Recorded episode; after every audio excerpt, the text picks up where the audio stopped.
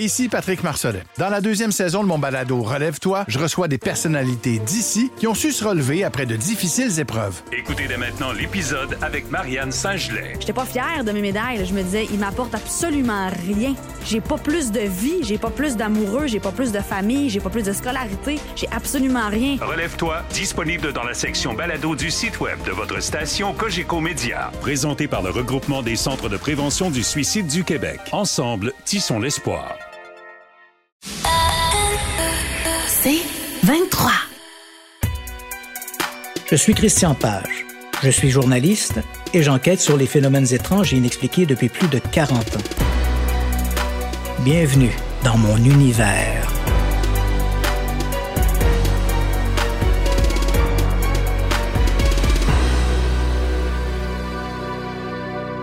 Nous sommes le 19 septembre 1961. Ce soir-là, venant de Montréal, au Canada, Betty et Barney Hill, un couple interracial, regagnent leur domicile de Portsmouth, au New Hampshire. Leur itinéraire via la route nationale 3 les entraîne au cœur du parc des Montagnes Blanches. Vers 23 heures, Betty remarque une étoile très brillante juste en dessous et à gauche de la Lune. Puis, un peu au sud de Lancaster, elle voit apparaître une seconde étoile juste sous la première. Cette lumière augmente de volume et commence à bouger de façon erratique. Une certaine curiosité s'empare du couple. Les Hills vont d'ailleurs s'arrêter à maintes reprises le long de la route pour observer l'objet aux jumelles. Au sud d'Indian Head, un important site touristique du New Hampshire, Barney s'éloigne à travers champs pour mieux détailler l'OVNI. L'objet n'est plus qu'à 200 mètres de la voiture. Barney distingue clairement sa forme circulaire et aplatie. Le long de la partie centrale, il note deux rangées de hublots carrés derrière lesquels se tiennent des créatures étranges aux yeux oblongs. L'un de ces personnages, qu'il surnommera plus tard le chef, le regarde avec insistance. Il semble vouloir lui dire quelque chose, comme s'il voulait communiquer avec lui. Alors qu'il détaille la scène à travers ses jumelles, Barney voit deux ailes delta situées derrière l'objet se déployer vers les côtés. De panique, il retourne à la voiture et redémarre à toute vitesse. Sans savoir pourquoi, il ne cesse de répéter à Betty qu'il, les hommes à bord de l'engin, veulent les enlever. C'est à cet instant qu'ils entendent une série de bip, bip, bip, un son semblable à un signal électrique, décrira plus tard Betty. Le couple glisse alors dans un état de somnolence. Ils ont l'impression de quitter la Nationale 3 et de s'engager sur la route 175, une voie secondaire qui serpente à travers les montagnes. Tout est flou et les images semblent déformées et imprécises. Puis, au sud d'Auschland, les Hills entendent de nouveau cette séquence de bip. Les bruits semblent venir de la malle arrière. Peu à peu, ils recouvrent leurs esprits. Ils sont toujours sur la Nationale 3. Comment est-ce possible? À l'extérieur, c'est la nuit noire. Même l'OVNI a disparu. Ils aperçoivent bientôt un panneau routier indiquant Concorde, 17 miles. Il est déjà 5 heures passées lorsque les Hills franchissent le seuil de leur résidence du 953 State Street à Portsmouth. Apparemment, ils ont mis deux heures de plus que prévu pour franchir les montagnes blanches. Du moins d'après une estimation faite la veille. Au moment de se mettre au lit, Barney remarque que ses chaussures sont maculées de boue et éraflées. La robe de Betty porte aussi, à hauteur des épaules, des traces d'une curieuse poudre rose. À ces endroits, l'étoffe va d'ailleurs se décolorer. Le tissu, le long de la fermeture éclair, est également déchiré, comme s'il avait été forcé. Détail encore plus curieux, leurs montres à tous deux ont cessé de fonctionner durant la nuit. Elles ne se remettront jamais en marche. À leur réveil, les Hills reparlent des événements de la nuit précédente. Ils sont surpris de constater à quel point leur mémoire est déficiente entre leur arrêt à Indian Head et l'apparition du panneau routier leur annonçant la proximité de la ville de Concorde. Il s'agit pourtant d'un trajet d'environ 50 km dont ils ne gardent que de vagues souvenirs. Un chemin sinueux, quelques chalets le long de la route et, surtout, cette grande lumière, comme si la lune était directement posée sur le sol. Betty, encore tout excitée par ces événements, téléphone à sa sœur Janet, elle-même témoin d'une apparition d'OVNI quelques années plus tôt. Janet lui conseille de placer une boussole près de leur voiture, une Chevrolet Bel Air 1957. Si l'aiguille s'affole, explique-t-elle, cela pourrait signifier qu'il y a des traces de radioactivité. C'est du moins ce que lui aurait dit un voisin. Betty s'exécute et constate en effet que la boussole s'agite lorsqu'elle l'approche de l'arrière de la voiture. Ce faisant, elle note aussi sur la malle une douzaine de traces circulaires de la taille d'une pièce d'un dollar, comme si la peinture avait été polie à ces endroits. Pour Betsy, tout cela est très sérieux. Elle décide d'en informer les autorités, et ce aux grandes dames de Barney qui préfèrent demeurer en dehors de tout cela. Elle téléphone à la base militaire voisine de Peace, où elle raconte l'essentiel de leur observation.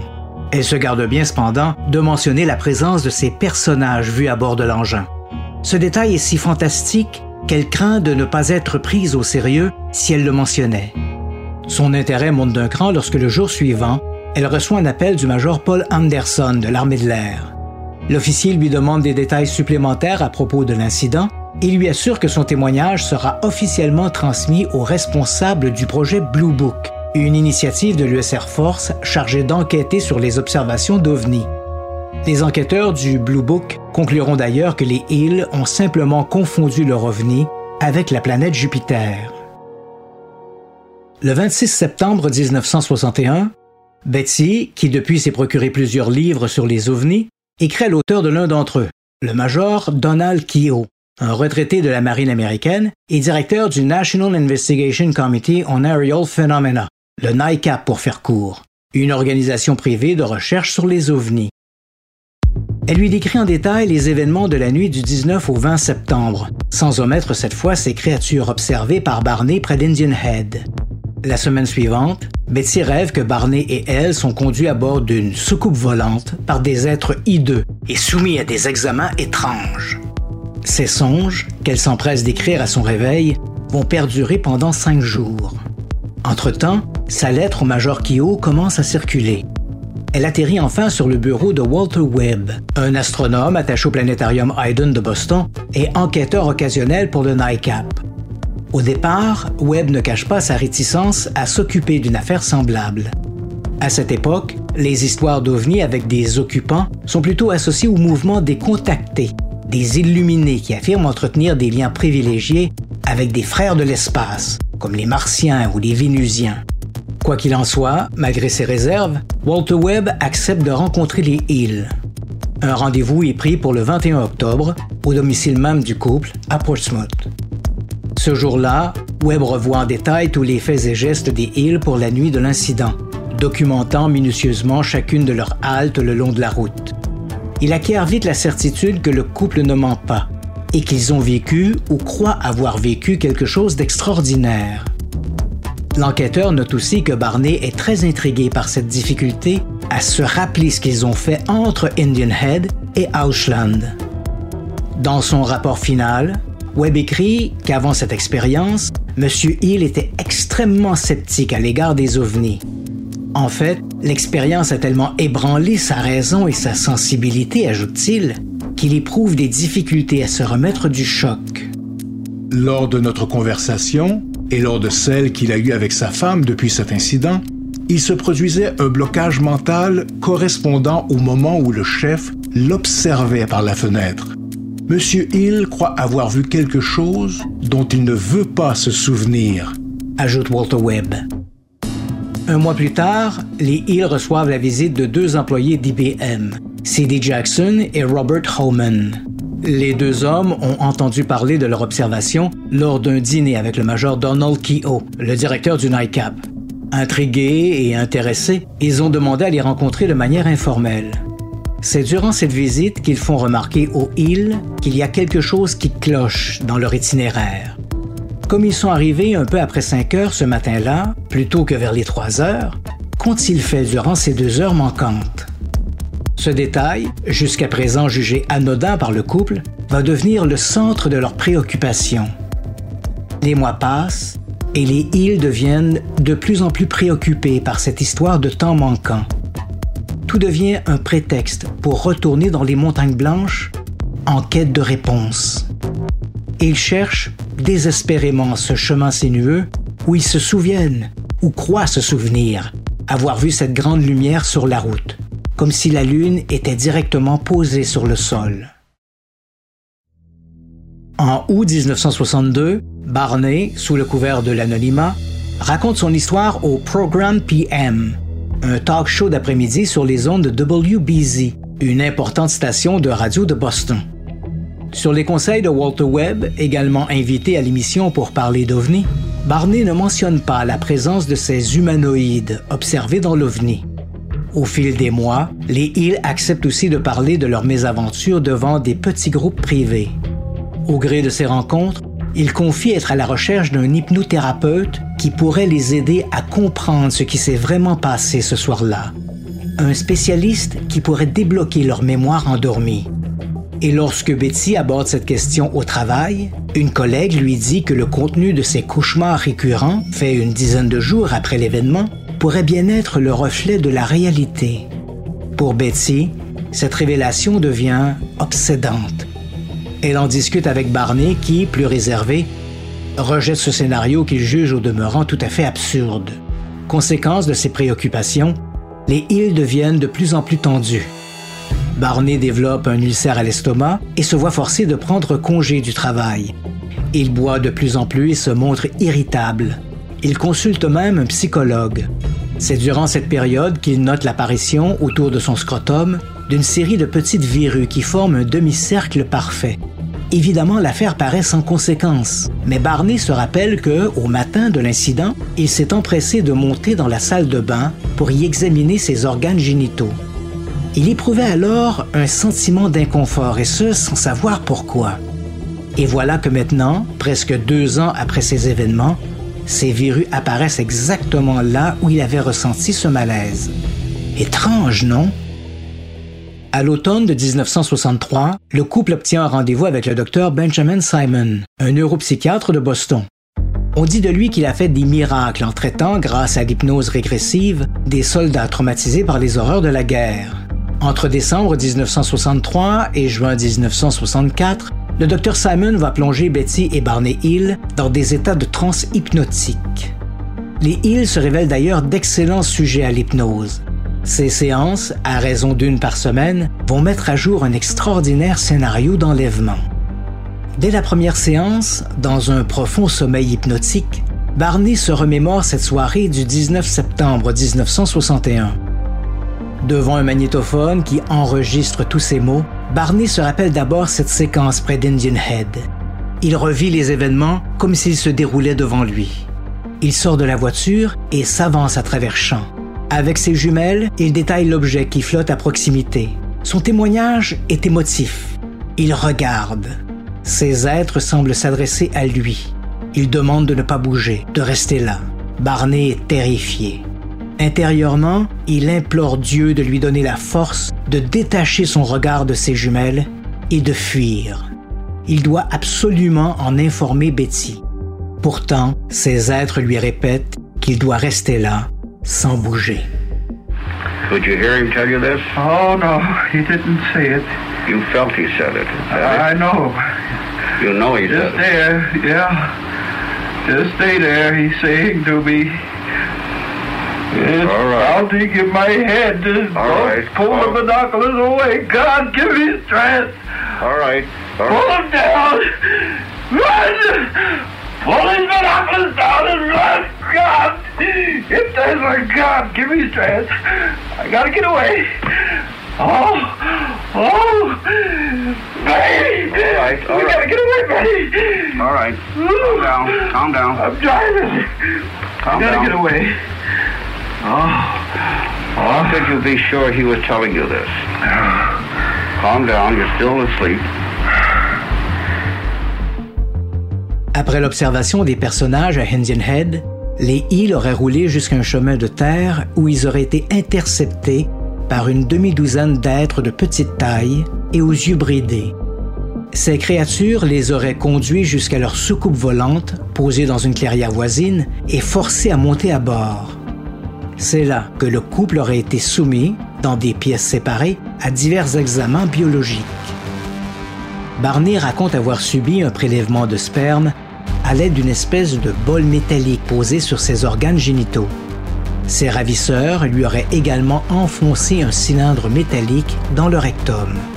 Quant à Betty, ses examinateurs l'auraient soumise à de nombreux tests de type neurologique.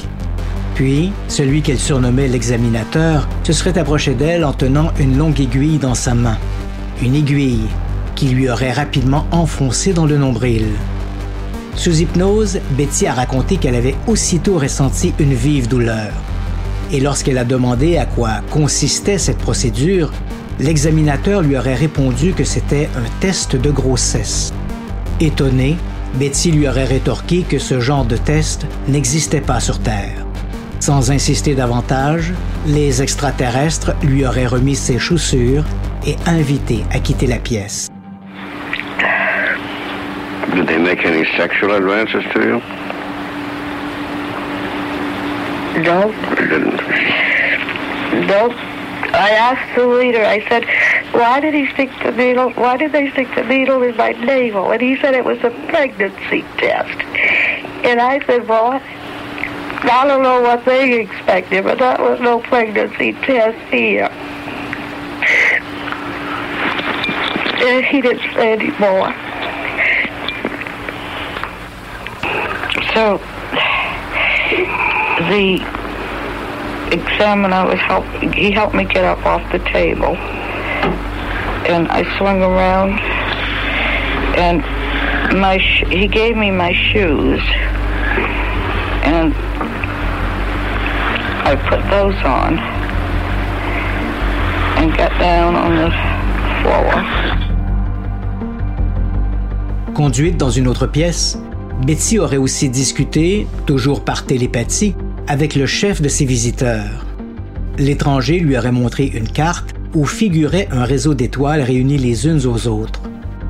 Deux de ces étoiles, situées en premier plan, correspondaient à leur soleil d'origine. À un moment donné, Betty aurait demandé une preuve de son extraordinaire aventure.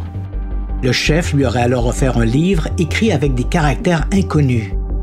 Malheureusement, au moment du départ, l'extraterrestre se serait ravisé et aurait récupéré le livre, expliquant que ses compagnons étaient en désaccord et que, de toute façon, Barney et elle allaient bientôt tout oublier. Sur ce, les Hill auraient été reconduits à leur voiture, d'où ils auraient assisté au décollage de l'engin, semblable à la lune posée sur le sol. Le couple se serait ensuite remis en route.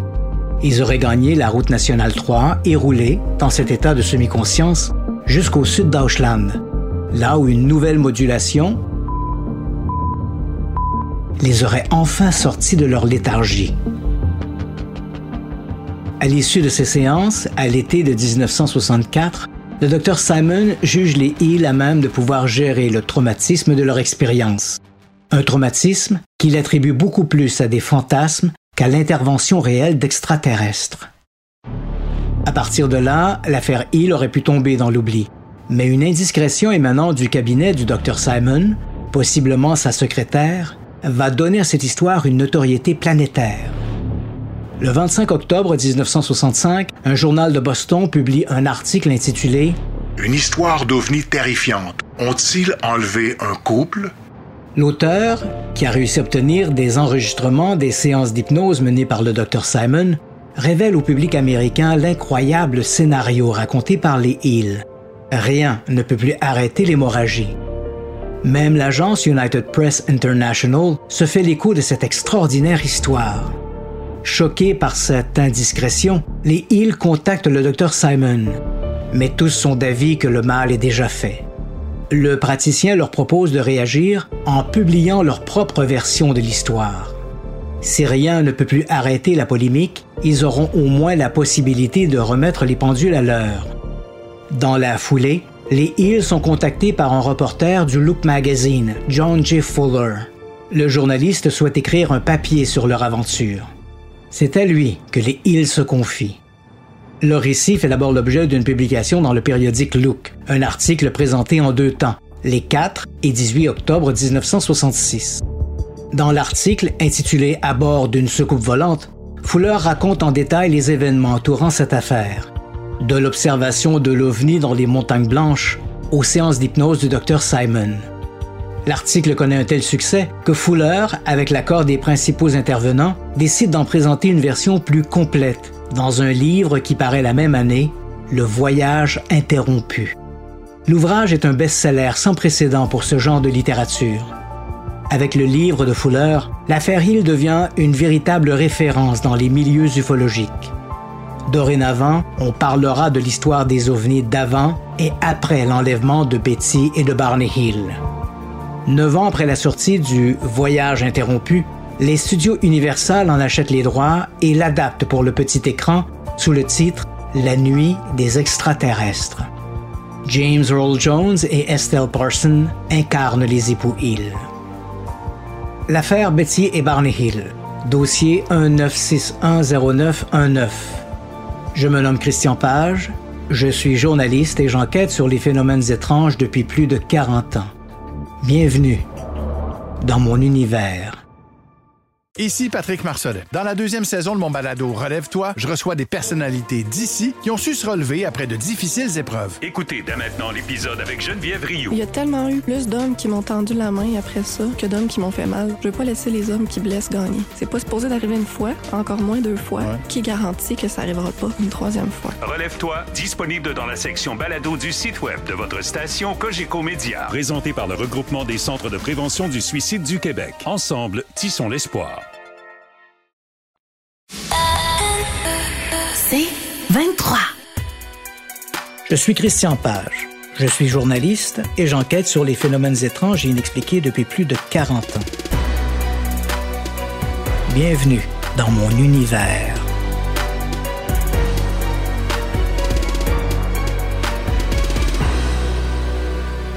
D'unique était l'affaire Hill en 1961.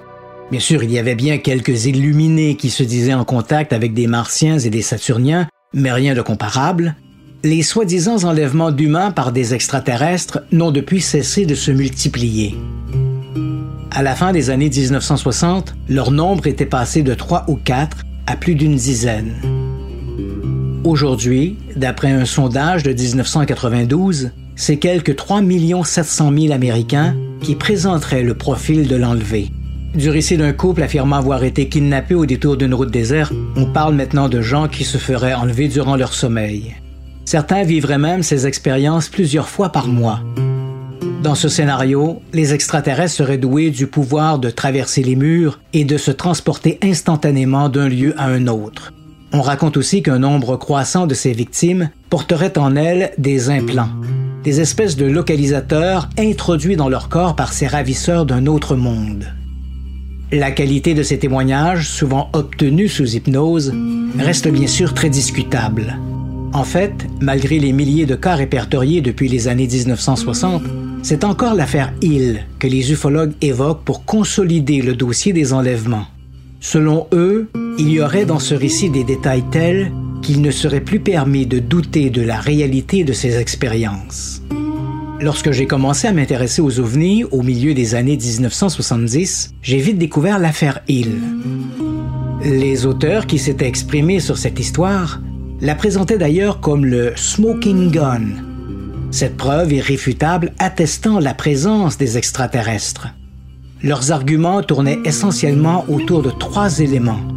Le temps manquant, conséquence de l'amnésie double des Hills, le test de grossesse que Betty Hill aurait subi à bord du vaisseau spatial et qui apparemment n'existait pas en 1961, mais qui depuis est devenu une banale procédure d'obstétrique, et enfin la carte stellaire exhibée par les extraterrestres et redessinée sous hypnose par Betty Hill, et qui depuis a été associée aux étoiles Zeta 1 et Zeta 2, dans la constellation du réticulum.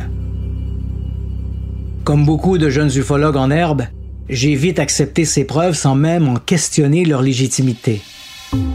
À l'époque, je profitais de toutes les tribunes pour m'exprimer sur l'affaire Hill, faisant mienne les conclusions des ufologues pro-enlèvement.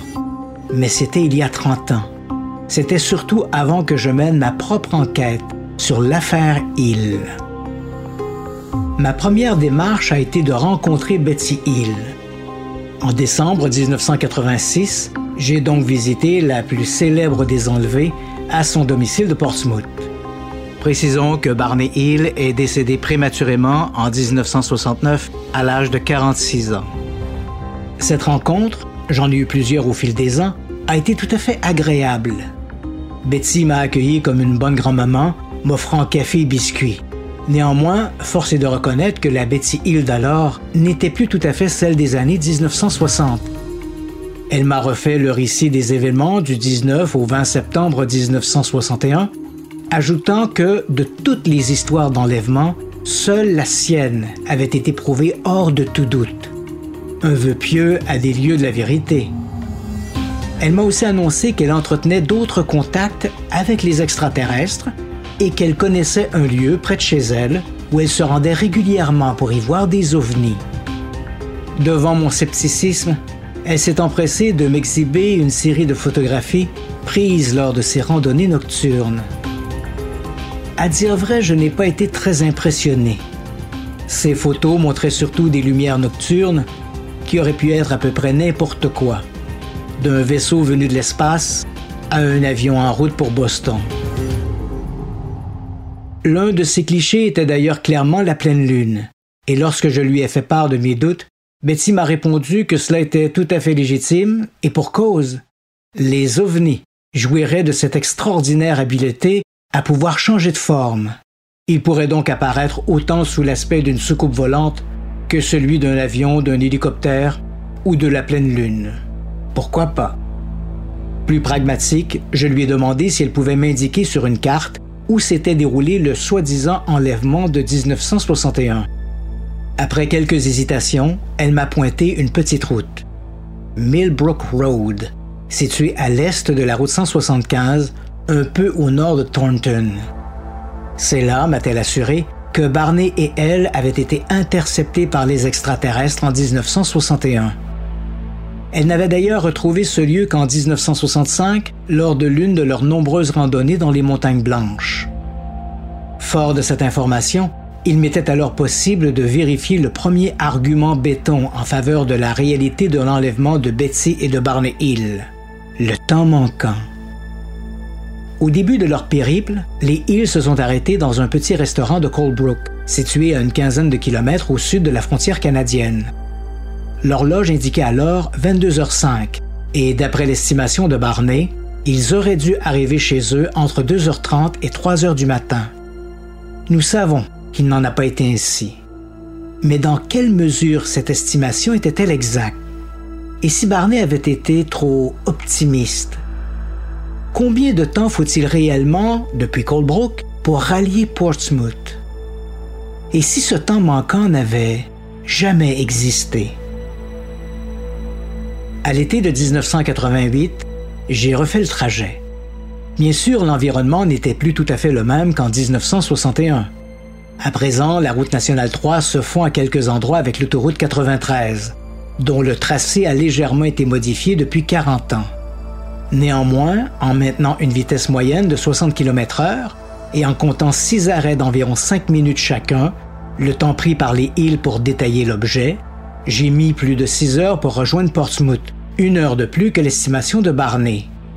Si à un moment donné les Hills ont quitté la Nationale 3 pour faire un crochet vers Millbrook Road, même sans s'arrêter, cela aurait ajouté 10 minutes à leur itinéraire. En supposant aussi raisonnablement que les Hills ont rétrogradé en dessous des 60 km/h pour observer, par exemple, l'objet au travers du pare-brise, ou qu'ils se sont arrêtés plus de 5 minutes lors de leur halte, il ne reste plus beaucoup de temps pour un enlèvement. En tenant compte des divers facteurs qui ont pu influencer la vitesse à laquelle les îles ont complété leur itinéraire, il serait plus juste de ramener ce temps manquant à une période comprise entre 45 minutes et une heure. Mais bien sûr, il suffit d'ajouter une ou deux haltes de plus à leur itinéraire ou dégrainer quelques minutes par-ci par-là, et ce temps manquant fond comme neige au soleil. Autre argument béton, le test de grossesse. Sous hypnose, Betty a raconté qu'un des extraterrestres, qu'elle surnommait l'examinateur, lui avait introduit une longue aiguille dans le nombril. Et lorsqu'elle lui avait demandé à quoi servait cette pratique, il lui avait répondu qu'il s'agissait d'un test de grossesse. À n'en croire certains ufologues, une telle procédure n'existait pas sur Terre en 1961. Un test semblable, la myosynthèse, n'aurait commencé à être pratiqué dans les hôpitaux américains qu'à la fin des années 1960. Comment Betty Hill aurait-elle pu décrire une telle pratique, et ce dix ans avant que celle-ci ne soit utilisée par les médecins? Dans les faits, la description de Betty Hill n'est peut-être pas aussi avant-gardiste. S'il est vrai que le test d'amniosynthèse n'était pas une pratique répandue en 1961, il n'en faisait pas moins l'objet de toute une littérature scientifique. Les premiers tests d'amniosynthèse, procédure qui consiste à prélever du liquide amniotique en passant directement à travers la paroi abdominale et le placenta de la future maman, remontent à 1882. Depuis, cette technique a fait l'objet de nombreux articles dans les périodiques médicaux. Or, en 1961, Betty Hill travaillait comme assistante sociale pour l'État du New Hampshire. Par ses fonctions, elle était amenée à côtoyer du personnel médical. Avait-elle déjà entendu parler du test d'amniosynthèse?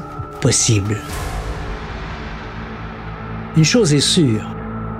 Contrairement aux prétentions des ufologues, l'exotisme du test de grossesse de Betty Hill ne peut pas être évoqué pour favoriser l'hypothèse extraterrestre. Durant les séances d'hypnose, Betsy a aussi raconté que le chef des extraterrestres lui avait montré une carte stellaire. Cette carte, de forme oblongue, était beaucoup plus large que longue. Au dire de Betsy, il y avait de nombreux points d'affichés. Certains étaient reliés à d'autres par des lignes continues ou par des pointillés.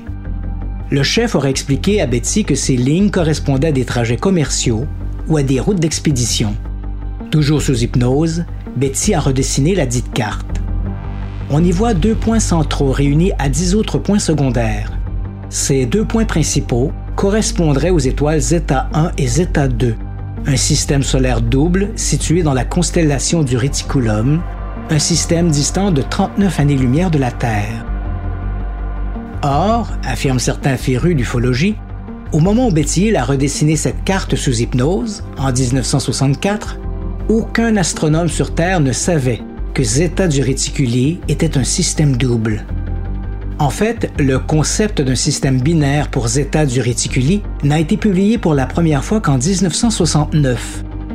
Mieux encore, certaines étoiles apparaissant sur la carte Hill n'étaient même pas connues au début des années 1960. Et comme si ce n'était pas suffisant, Ajoutons que la carte Hill montrerait la position de 12 étoiles vues et dessinées depuis Zeta du réticuli, c'est-à-dire d'un point de vue extraterrestre. Aussi spectaculaires soient-elles, ces affirmations résistent mal à un examen critique. L'interprétation de la carte Hill repose uniquement sur les travaux d'une astronome amateur de l'Ohio, Marjorie Fish. En 1968, intriguée par la carte Hill, publiée dans le livre de John J. Fuller, elle réalisa un modèle à trois dimensions représentant les étoiles situées à moins de 55 années-lumière de la Terre et susceptibles d'abriter la vie. En le regardant sous un certain angle, Fish remarqua bientôt que son modèle présentait une certaine similitude avec la carte de Betty Hill. Si son interprétation était exacte, la carte Hill correspondait alors à un schéma tracé depuis Zeta du Réticuli, un système solaire visible uniquement depuis l'hémisphère sud. Mais il y avait un hic. La carte Hill présentait à la base deux étoiles principales, alors que le modèle Fish n'en contenait qu'une seule. Or, un an après la gymnastique de Marjorie Fish, un astronome professionnel, Daniel Bono, annonça que l'étoile Zeta du Réticuli était en fait un système binaire rebaptisé pour l'occasion Zeta 1 et Zeta 2. Cette nouvelle découverte fut accueillie par plusieurs ufologues comme la preuve de l'authenticité du récit Hill. Si Betsy Hill n'avait pas rencontré des hommes de l'espace, comment aurait-elle pu connaître la nature gémellaire de Zeta du réticulier? Le débat sur la valeur de la carte stellaire de Betty Hill fait rage depuis le début des années 1970 et loin de moi la prétention de régler 50 ans de controverse en quelques mots. Il faut toutefois mentionner plusieurs détails que les ufologues omettent souvent, ou peut-être volontairement, à ce propos. Pour son modèle, par exemple, Marjorie Fish n'a retenu que les étoiles semblables à notre Soleil. À sa décharge, il faut préciser que dans les années 1960, les astronomes jugeaient que seules ces étoiles étaient suffisamment stables pour abriter des planètes susceptibles d'accueillir la vie. Mais ces astronomes avaient tort. Grâce aux plus récentes percées dans le domaine de l'astronomie, nous savons à présent que certaines étoiles naines, de type M, pour reprendre la classification des astronomes, peuvent connaître des périodes de stabilité suffisamment longues pour permettre l'éclosion et l'évolution de formes de vie complexes. Ces astres pourraient même abriter des civilisations hautement avancées. Nous savons aussi, depuis tout récemment, que les étoiles Zeta 1 et Zeta 2 sont composées d'éléments chimiques plus lourds que l'hydrogène et l'hélium. Les astronomes parlent ici de la métallicité d'une étoile. Or, ce type d'étoile est peu propice à la formation de planètes dites telluriques, comme la Terre. Si Zeta 1 et Zeta 2 possèdent des planètes, ce qui est loin d'être certain, ces planètes risquent de ressembler davantage à des géantes gazeuses, comme Jupiter ou Saturne, qu'à la Terre. Bref, à la lumière des connaissances astronomiques actuelles, le modèle proposé par Marjorie Fish aurait sérieusement besoin d'être revu et corrigé.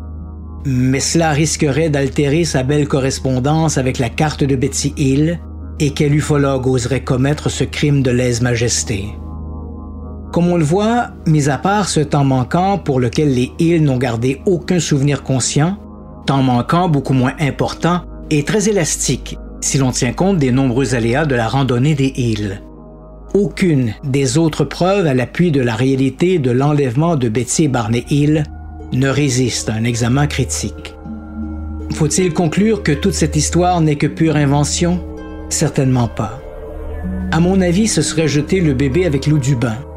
Je pense que le secret de l'affaire Hill réside dans la psychologie et non dans l'astronomie ou même l'ufologie. Psychologiquement parlant, le témoignage des Hill traduit davantage des préoccupations sociales qu'une aventure digne des X-Files. Sous hypnose, Barney a décrit ses agresseurs comme des êtres chauves, avec de grands yeux bridés, sans nez et sans bouche, ou n'ayant seulement qu'un trait à la place de la bouche. Voilà un témoignage lourd de sens pour un homme de race noire vivant la ségrégation américaine. Son mariage avec une femme blanche dans une petite communauté comme Portsmouth, une communauté composée essentiellement de blancs, ne faisait qu'ajouter à son stress émotif. Barney Hill appartenait à cette minorité silencieuse dont le moindre geste épié risquait de soulever l'ire de la majorité blanche. Or voilà que sur une petite route isolée du New Hampshire, il rencontre des extraterrestres aux yeux démesurés, sans bouche. Une allégorie qui se passe de commentaires. Ici Patrick Marcelet. Dans la deuxième saison de mon balado Relève-toi, je reçois des personnalités d'ici qui ont su se relever après de difficiles épreuves. Écoutez dès maintenant l'épisode avec Marianne Saint-Gelais. J'étais pas fière de mes médailles. Je me disais, ils m'apportent absolument rien. J'ai pas plus de vie, j'ai pas plus d'amoureux, j'ai pas plus de famille, j'ai pas plus de scolarité, j'ai absolument rien. Relève-toi, disponible dans la section balado du site web de votre station Cogeco Média. Présenté par le regroupement des centres de prévention du suicide du Québec. Ensemble, tissons l'espoir. C'est 23. Je suis Christian Page. Je suis journaliste et j'enquête sur les phénomènes étranges et inexpliqués depuis plus de 40 ans. Bienvenue dans mon univers. Dans ses notes privées, auxquelles j'ai eu accès, le docteur Benjamin Simon a écrit avoir noté chez Barney Hill des tendances homosexuelles inhibées. Or, encore une fois, voilà un homme qui, amené à bord d'un engin spatial contre son gré, prétend avoir été agressé sexuellement et molesté contre nature. Le récit de Betty Hill est lui aussi chargé de symboles. Betty Hill n'a jamais connu les aléas de la grossesse. Avant de rencontrer Barney, donc longtemps avant l'incident des Montagnes Blanches, elle avait été mariée à un certain Bob Stewart, lequel avait déjà trois filles nées d'un premier lit. Trois ans après leur mariage, Betsy a légalement adopté les fillettes. L'union n'a hélas pas duré et Bob est reparti avec ses filles, laissant Betsy dans un vide maternel. En 1956, elle a fait la connaissance de Barney lors d'une visite chez un ami commun à Hampton Beach, au New Hampshire. À ce moment-là, Barney était déjà marié et père de deux jeunes garçons. Leur relation, au début amicale et platonique, a vite fait place à des sentiments amoureux. Tant et si bien que Barney a fini par divorcer et, le 12 mai 1960, il convolait en juste noces avec Betsy. Comme Barney avait déjà deux enfants et que Betsy venait de fêter ses 40 ans, la perspective d'avoir d'autres enfants a sans doute été mise en veilleuse. Quelque part, cela a-t-il fait naître chez Betsy une forme de déception? Était-elle frustrée, ne serait-ce qu'à un niveau inconscient, de ne pas avoir eu des enfants de sa propre chair? Quoi qu'il en soit, et je reconnais ici l'aspect spéculatif de mes questionnements, il apparaît étrange que, vivant une telle dynamique familiale, ce soit précisément un test de grossesse que lui ont imposé ses ravisseurs.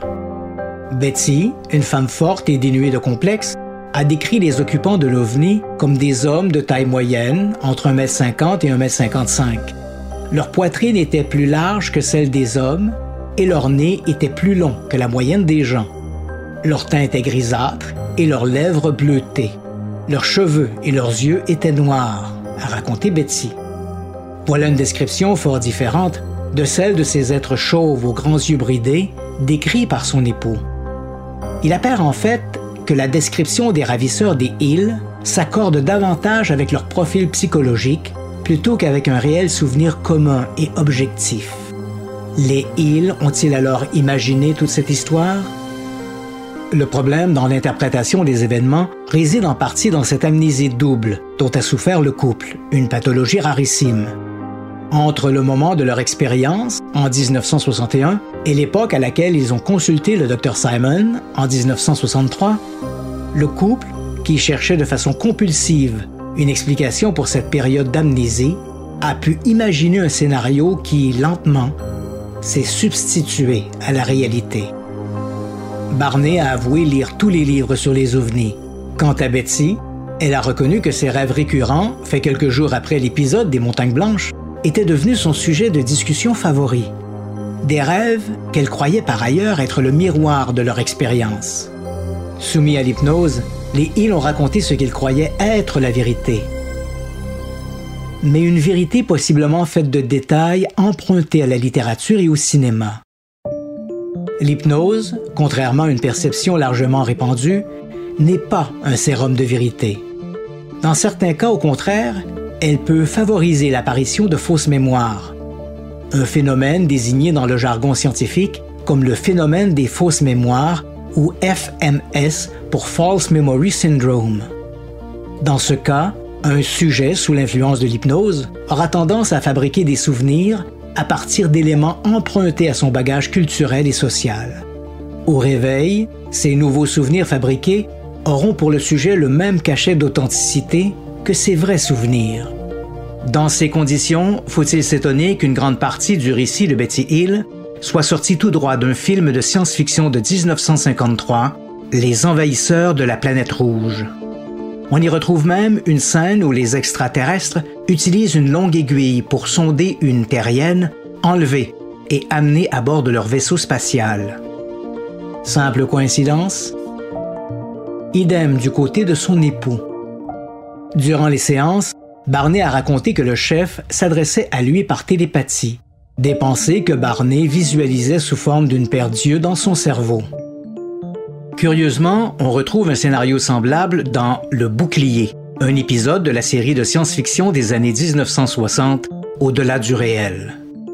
L'histoire raconte les déboires d'un scientifique incarné par Martin Lando qui se retrouve sous le contrôle mental d'un extraterrestre. Un contrôle visualisé au petit écran par d'immenses yeux désincarnés. Curieusement, le bouclier a été diffusé à la télévision américaine le 10 février 1964 12 jours avant les toutes premières séances d'hypnose de Barney Hill au cabinet du docteur Simon. Simple coïncidence? Sous hypnose, Betty a raconté avec moult détails la conversation qu'elle avait eue avec le chef de cet équipage d'outre-espace. Or, il appert que le verbatim et les expressions utilisées pour décrire cet échange sont identiques à ceux employés dans ses rêves récurrents dont j'ai obtenu copie. Simple coïncidence? Si certains voient dans cette similitude l'indice que les rêves de Betty étaient le reflet de son expérience, la psychologie, elle, ne l'interprète pas de la même façon. Si les rêves s'inspirent parfois des souvenirs du dormeur, ils ne sont pas le prolongement de sa mémoire. En racontant sous hypnose cette discussion avec l'extraterrestre, Betsy, par le biais de l'inconscient, s'est davantage alimentée ou souvenir de ses rêves récurrents qu'à la source de ses souvenirs objectifs. Des rêves qui seraient le parfait miroir de la réalité, cela n'existe pas. Le récit des îles contient beaucoup trop de références socioculturelles, propres à la dynamique intime du couple, pour être accepté comme la description factuelle d'un événement réel. Si les îles ont bel et bien été enlevées par des extraterrestres, ce que je doute, les séances d'hypnose du Dr Simon n'ont fait que substituer leur scénario imaginaire, construit inconsciemment entre 1961 et 1963, aux souvenirs occultés qu'ils auraient pu avoir d'un événement réel. Et avec la mort de Betty Hill en 2004, le rideau est définitivement tombé sur cette énigme. L'affaire Hill est en fait deux histoires en une. La première, dont le couple avait un souvenir conscient, est celle de l'observation d'un objet volant inconnu entre Lancaster et Indian Head. Le deuxième volet est cette affaire de rapt à bord d'une soucoupe volante, histoire dont les îles n'avaient aucun souvenir avant les séances d'hypnose. Dans le cas de l'observation de l'OVNI, leur témoignage n'est pas très différent des milliers d'autres récits du genre colligés depuis 1947. Sans informations supplémentaires, il serait très hasardeux de se prononcer objectivement sur la nature de l'objet. Des auteurs sceptiques, comme Robert Schaeffer et Philip Klass, ont prétendu que cette lumière brillante observée par le couple était peut-être la planète Jupiter. Une opinion également partagée par les responsables du projet Blue Book. Mais cette explication ne cadre pas avec les mouvements aéronautiques de l'OVNI. À elle seule, cette observation pourrait expliquer certaines anomalies, comme la décoloration de la robe de Betsy, la magnétisation de leur voiture ou encore l'arrêt de leur montre. La littérature sur les ovnis abonde d'ailleurs d'anecdotes où les témoins ont rapporté des effets secondaires allant de l'arrêt de leur véhicule à l'apparition de mots chroniques. Ces cas sont catalogués par les experts comme étant des rencontres rapprochées du deuxième type. Malheureusement, dans le cas des îles, ces effets secondaires n'ont pas été documentés de manière rigoureuse. Walter Webb m'a personnellement avoué qu'il n'avait pas songé à vérifier l'arrêt des montres du couple ni les soi-disant cercles polis sur la voiture. Quant à la décoloration de la robe de Betty, le vêtement n'a été soumis à une expertise que 40 ans après les faits. Une expertise qui n'a trouvé rien d'anormal, ni dans le tissu, ni sur le tissu. Dans l'affaire Hill, ce ne sont pas tant ces curiosités qui posent problème, en acceptant qu'elles soient bien réelles, que le segment concernant l'enlèvement. Et sans une preuve extraordinaire, à l'appui de la réalité exotique de ce scénario, je pense qu'il est plus sage de favoriser l'explication psychologique plutôt que celle des extraterrestres, même si celle-ci n'explique pas tout. L'affaire Hill est effectivement extraordinaire, mais pour des raisons bien différentes de celles proposées généralement par les ufologues. Elle ne nous éclaire pas sur les extraterrestres, mais sur le mécanisme complexe de la mémoire et de l'inconscient. Bref, un terrain particulièrement fertile aux atterrissages d'êtres venus d'ailleurs. Je suis Christian Page. Je suis journaliste et j'enquête sur les phénomènes étranges et inexpliqués depuis plus de 40 ans. Bienvenue dans mon univers.